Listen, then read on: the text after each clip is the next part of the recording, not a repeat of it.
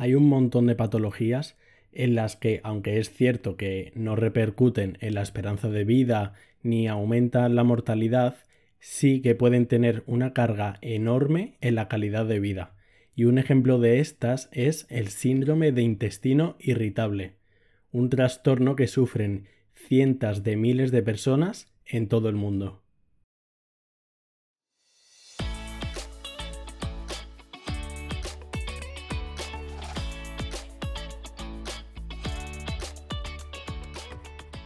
Hola a todos, bienvenidos a Entiende tu Salud, un podcast divulgativo en el que hablamos de medicina y de temas sanitarios de forma sencilla. Mi nombre es Gonzalo Vaquero y me podéis encontrar en la web entiendetusalud.es y en las redes sociales arroba entiende tu salud. La cantidad de personas que sufren intestino irritable es ciertamente enorme Hoy vamos a tratar esta entidad que también habéis podido escuchar a lo mejor como colon irritable. Veremos qué es, qué tipos existen, los síntomas que presenta y qué podemos hacer para combatirlo. Vamos a empezar con la definición. El síndrome de intestino irritable o colon irritable es una patología que se caracteriza porque tiene unas alteraciones en el ritmo intestinal y un dolor abdominal. Y todo esto en ausencia de anomalías estructurales ni de ninguna enfermedad detectable.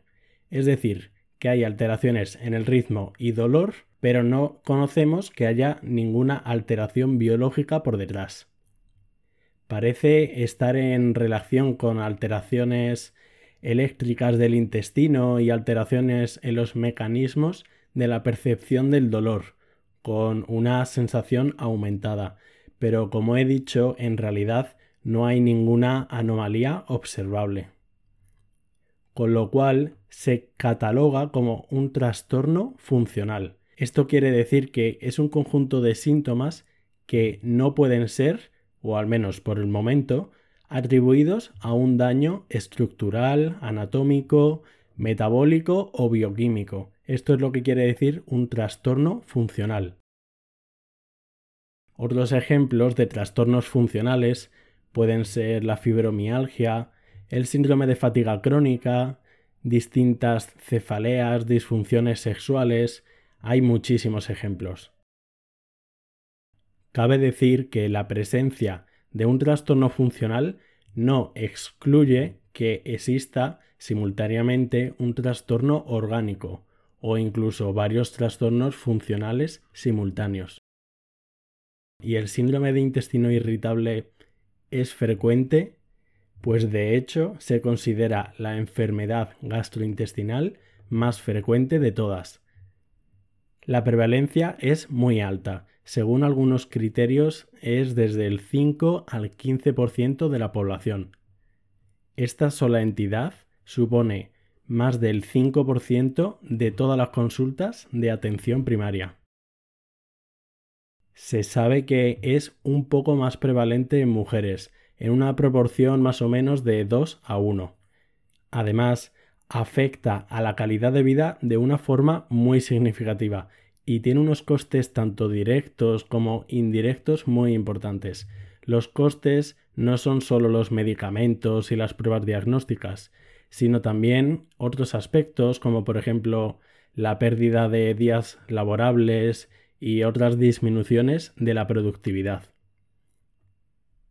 Es frecuente que una persona con el síndrome de intestino irritable tenga enfermedad también por reflujo gastroesofágico o dispepsia funcional, que es un dolor en el abdomen superior.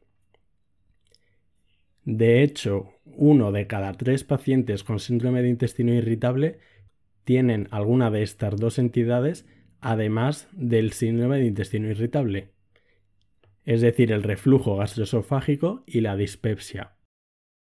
Y además, estas personas es frecuente, con una probabilidad superior al resto de la población, que sufran síndrome de fatiga crónica, dolor abdominopélvico, dolor con la menstruación, fibromialgia y otros trastornos funcionales, así como ansiedad, síndrome depresivo, pero tampoco está muy claro si estas afecciones de la salud mental están más relacionadas con ser la causa o la consecuencia de este trastorno.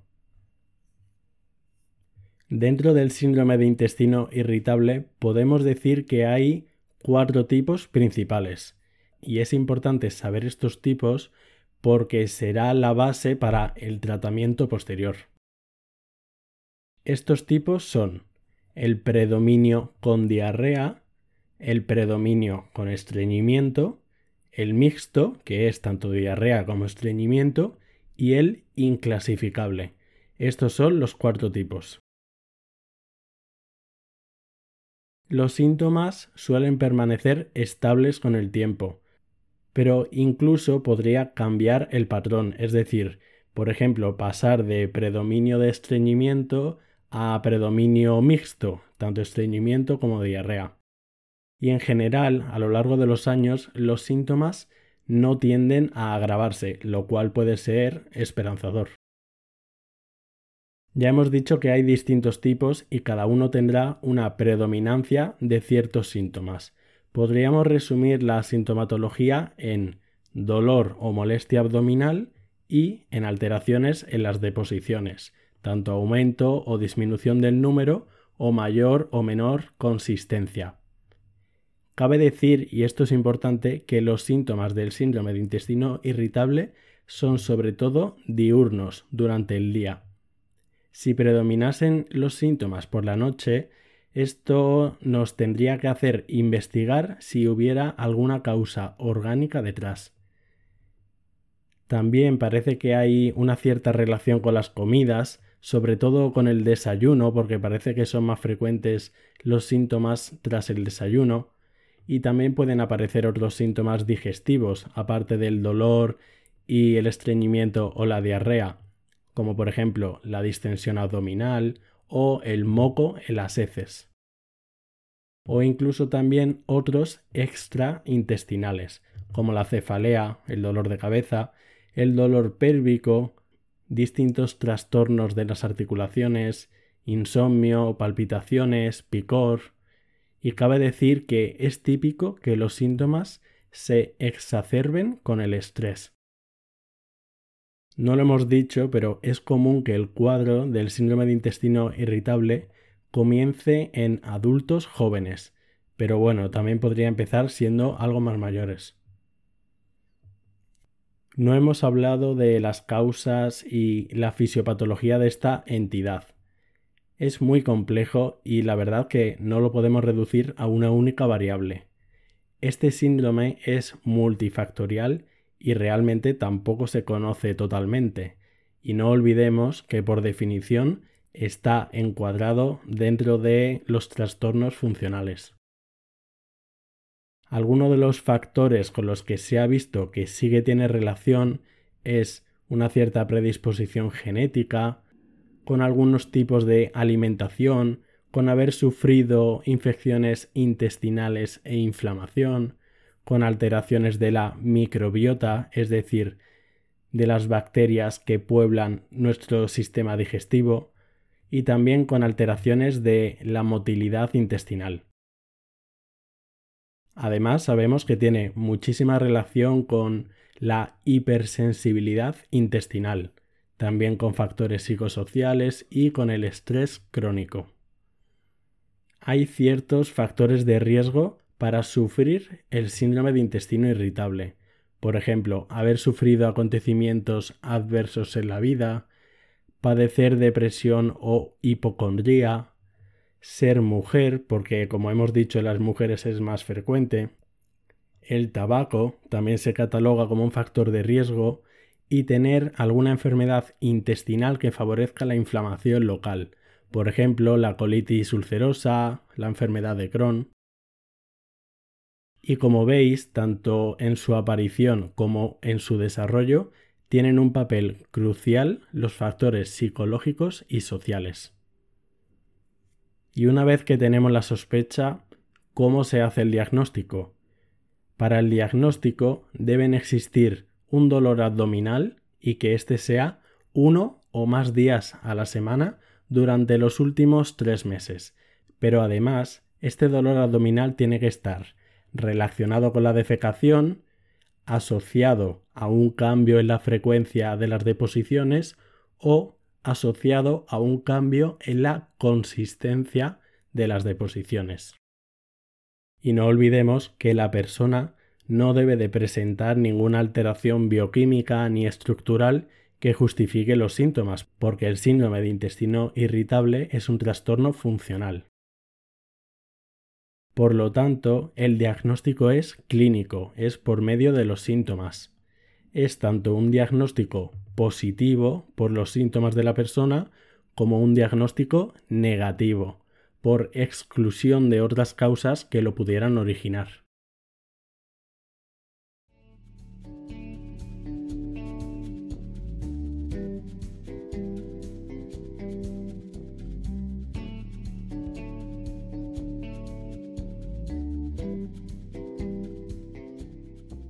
También es importante saber que no es un síndrome de intestino irritable.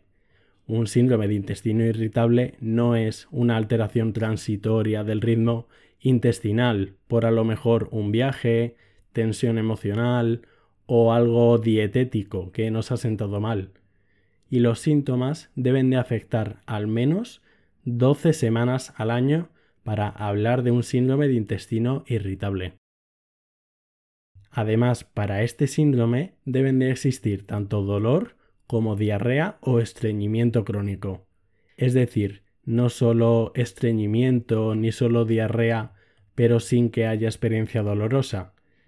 En este caso podría ser una diarrea o un estreñimiento crónico funcional, pero para que sea síndrome de intestino irritable tiene que haber ambas partes, tanto dolor como estreñimiento o diarrea.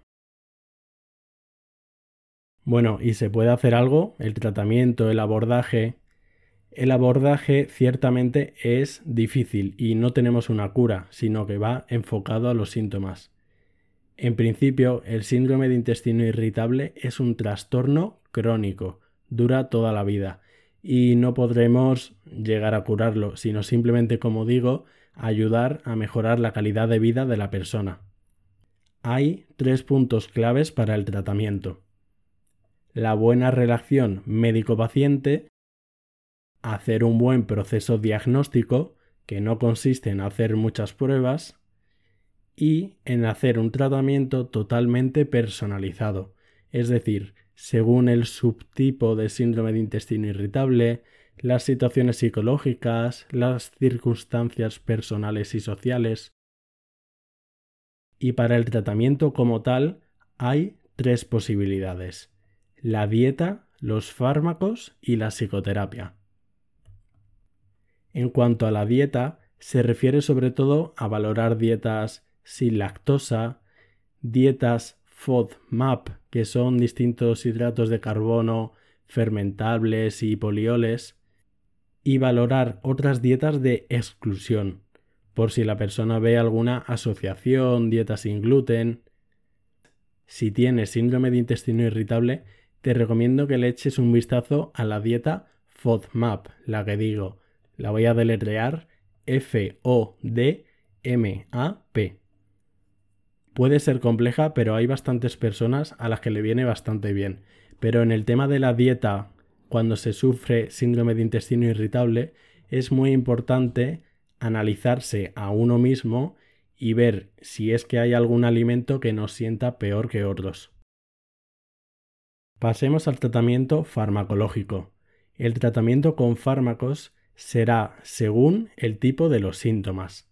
Para la diarrea se pueden dar antidiarreicos como la loperamida, la colestiramina o la rifaximina y para el estreñimiento podremos dar distintos tipos de laxantes y también distintos formatos de fibra. Para el dolor es verdad que pueden servir ciertos anticolinérgicos y algunos de la familia de los antidepresivos. Y además, en la mayoría de los casos, en todos los subtipos de síndrome de intestino irritable, puede ser beneficioso el aportar probióticos. Finalmente, el componente psicosocial ya hemos visto que es fundamental en la mayoría de los casos. Por eso puede ser muy recomendable el acudir a una psicoterapia de apoyo, a un tratamiento conductual, ansiolíticos, antidepresivos, y no cabe duda que el tratamiento de psicoterapia puede ser tanto o más efectivo que el tratamiento farmacológico. Es muy recomendable hacer ejercicio, hidratarse bien y también el trabajar una buena higiene del sueño. El tener una mala calidad de sueño ya está comprobado que aumenta por sí mismo la sensibilidad al dolor. Sociabilizar y evitar el estrés también puede mejorar mucho la calidad de vida y puede ser conveniente evitar alimentos como las frituras, el alcohol, demasiada cafeína y también los picantes. Vamos a ver un último pequeño apartado pero que es importante. Es cuándo sospechar que detrás de un posible síndrome de intestino irritable en realidad hay una causa orgánica detrás. Hemos comentado que este síndrome es muy frecuente, pero no podemos catalogarlo a la primera porque puede ser que los síntomas sí que estén causados por alguna enfermedad orgánica. Para sospechar si hay alguna causa subyacente, hay ciertos datos de alarma. Por ejemplo, la pérdida de peso no intencionada, la anemia, que haya sangre en las heces, fiebre, que haya antecedentes de viajes a países con enfermedades parasitarias, o que los síntomas predominen por la noche o que inicien en una persona mayor de 50 años. También nos pueden hacer sospechar si en la familia hay historia de cáncer de colon, si hay antecedentes de enfermedades inflamatorias, como por ejemplo el Crohn o la colitis, o si hay antecedentes de enfermedad celíaca o ciertos signos de alteraciones del tiroides. Estas son solo algunas pistas que debemos valorar para analizar si hay alguna causa por detrás. Ya veis que el síndrome de intestino irritable es muy complejo, sobre todo en su manejo y porque es una entidad bastante heterogénea y ambigua. Pero espero que con este episodio os haya quedado más claro y os haya ayudado a entender mejor este trastorno y recordad que si os ha gustado estaría genial si lo compartierais con quien creáis que le puede interesar porque como ya digo este síndrome es muy prevalente. Para no perderos el resto de episodios le podéis dar a seguir donde normalmente escuches podcast y no olvidéis que me podéis encontrar en la web entiendetusalud.es y en las redes como arroba entiende tu salud. Muchas gracias y nos vemos la semana que viene.